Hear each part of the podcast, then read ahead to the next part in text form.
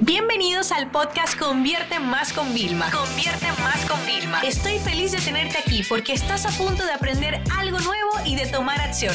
Así que prepárate para tu dosis diaria de estrategias, tácticas y herramientas para escalar tu negocio con fans, publicidad y contenidos.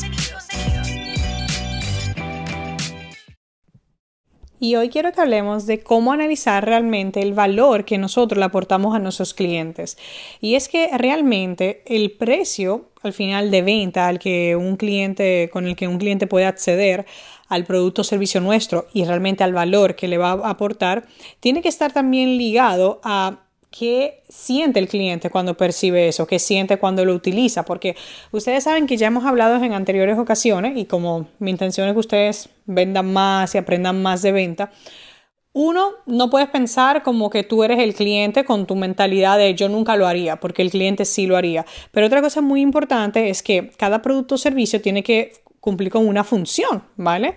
Y el cliente tiene que verlo. Entonces te voy a ayudar con algunos parámetros que podemos analizar, ¿ok? Uno, por ejemplo, a nivel de eficacia. ¿Funciona bien o hay algo que pueda mejorar del producto? Porque mira, cuando uno tiene un producto o un servicio que uno tiene algo que mejorar, uno tiene que hacer dos cosas. Uno, plantearse a medio o largo plazo una mejora o resaltar otras grandes virtudes del producto o servicio para que cuando la gente llegue a esa parte que no es tan buena, pues no sienta que ha perdido todo el valor. Otra cosa, la velocidad es rápida. Porque hay cosas que, por ejemplo, si yo le digo a una persona, mira, eh, por ejemplo, imagínate un, una persona de gimnasio cuando me vendieron, ¿no? Esto no es algo a corto plazo, esto es un programa de mínimo un año para llegar a los objetivos que tú quieres, pero claro, la velocidad influye en la toma de decisión, entonces a mí pagar un año por ponerme en forma me parece que es algo más sostenible a largo plazo que unos resultados inmediatos. La fiabilidad, ¿puedo confiar? O sea, la gente tiene confianza en la forma en la que estamos empacando, la forma en que estamos mostrando nuestro producto.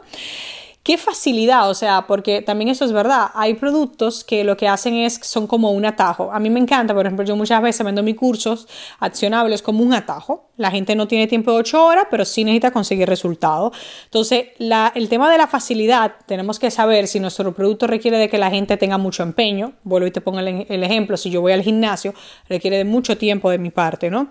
Luego, las prestaciones que realmente ofrecemos. También hay una cosa importante que esto está, influye totalmente en el precio y es el estatus, es decir, cómo influiría, influirá o influiría en la imagen que yo tengo ahora, o sea, cómo me percibe la gente. Imagínate esto, ¿no? Imagínate que me haya acabado de hacer el crucero más caro del mundo, o sea, cómo me van a percibir después que lo hagan, después que la gente se entere. O imagínate que tengo algo de marca. Esto pasa mucho con las marcas altas o las cosas que son muy exclusivas, como por ejemplo un restaurante de un chef exclusivo que cuesta ciento y pico de dólares la experiencia y tiene una lista de espera de seis meses, ese tipo de cosas, ¿no? atractivo, o sea, cómo es estéticamente, o sea, tu producto o servicio desde que la gente lo conoce o lo ve le parece atractivo hay una parte también de sensación, o sea, cómo te hace sentir todo, el proceso de investigar, o sea, hay gente que investiga por un precio y no le da ilusión. Yo, por ejemplo, que me encantan las, las zapatillas deportivas que sean bonitas, pero que sean muy cómodas, o sea, a mí me divierte, porque sé que voy a tener un nuevo par y cada vez voy haciendo más colores, ¿no? De repente el otro día digo, wow, me vendrían bien unas de este color que no tengo, ¿no? Entonces a mí me hace sentir bien desde antes de comprar, pero cuando me las pongo me siento bien y sé que voy a estar cómoda y que mis pies no van a sufrir, ¿no? Entonces ya por último, ¿vale? Trabajamos el tema del coste, es decir, cuánto para las personas, es decir, a qué tienen que renunciar, porque muchas veces, por más dinero que tenga la persona, es un tema, el manejo del dinero es un tema de prioridades. Ah, bueno, por ejemplo, vamos a imaginar que yo llevo de baja eh, dos semanas no estoy yendo a trabajar, eh, entonces estoy en casa y bueno, ya claro, como no salgo, no estoy gastando fuera, el dinero de partida podría decir que me lo puedo comprar en otra cosa porque he cambiado mi prioridad, ¿no? Entonces el tema del coste va a depender de las prioridades de la persona. Hay personas que hoy no pueden porque esto realmente no es su prioridad, lamentablemente tienen otras más importantes que lo que nosotros estamos vendiendo. Entonces, cada cliente, todos esos elementos, no es que tienes que trabajarlos todos juntos, hay clientes que vale, vale eh, tomarán en cuenta, por ejemplo, la eficacia y que sea atractivo. Otros tomarán en cuenta el tema de la facilidad, que no requiere mucho esfuerzo y el coste que tiene. O sea, hay muchas cosas, pero todo esto es lo que a nosotros nos ayuda a poner precio.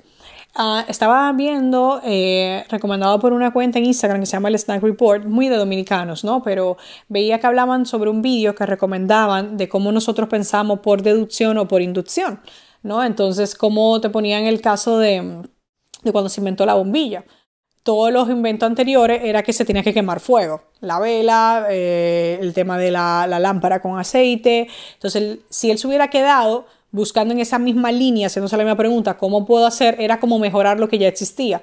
Pero él pensó fuera de la caja, ahí se abrió toda la creatividad y entonces él pudo pensar en una solución que no requería que, que, tuviéramos que quemar, ¿no? Entonces, eh, muchas veces al momento de nosotros crear un producto, crear un servicio, ponerle un precio, yo creo que nosotros nos estamos haciendo preguntas equivocadas. Por eso te traigo este tipo de herramientas que te ayuden a replantear qué es lo que tú vendes para que replantees cómo lo vas a vender.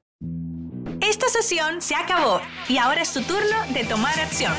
No te olvides suscribirte para recibir el mejor contenido diario de marketing, publicidad y ventas online.